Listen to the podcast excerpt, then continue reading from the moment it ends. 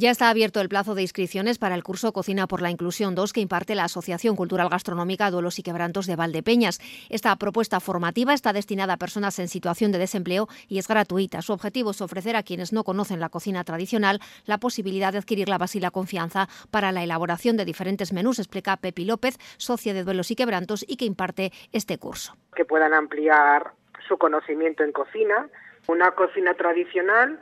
que algún día podamos meter algo un poquito más elaborado, más sofisticado, vale, pero normalmente las cocinas de diario de nuestras casas pues es un, un guiso de carne, unas lentejas, unas alubias estofadas,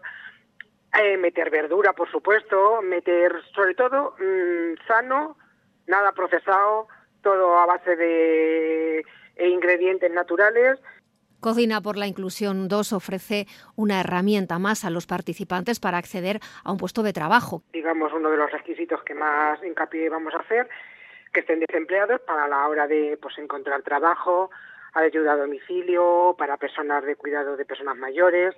pues que puedan ampliar su conocimiento en cocina y pues enseñarles pues una cocina mediana básica